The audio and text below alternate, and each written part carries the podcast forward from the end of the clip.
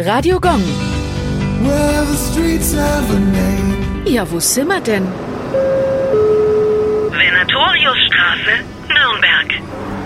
Die Venatoriusstraße liegt in Nürnbergs kleinem vorstädtischen Stadtteil Kornburg. Thomas Venatorius war ein Nürnberger Mathematiker, evangelischer Theologe und Reformator. Er war ein junger Humanist, als er nach Padua zog, um dort zu studieren. Der Sitte der Zeit folgend lateinisierte er seinen deutschen Namen Jäger zu Venatorius. Von 1533 bis zu seinem Lebensende war er Prediger an der Jakobinerkirche. Venatorius wohnte in Nürnberg in der Zistelgasse der heutigen Albrecht-Dürer-Straße. In Kornburg wurde 1974 eine Straße nach ihm benannt. Radio Gong.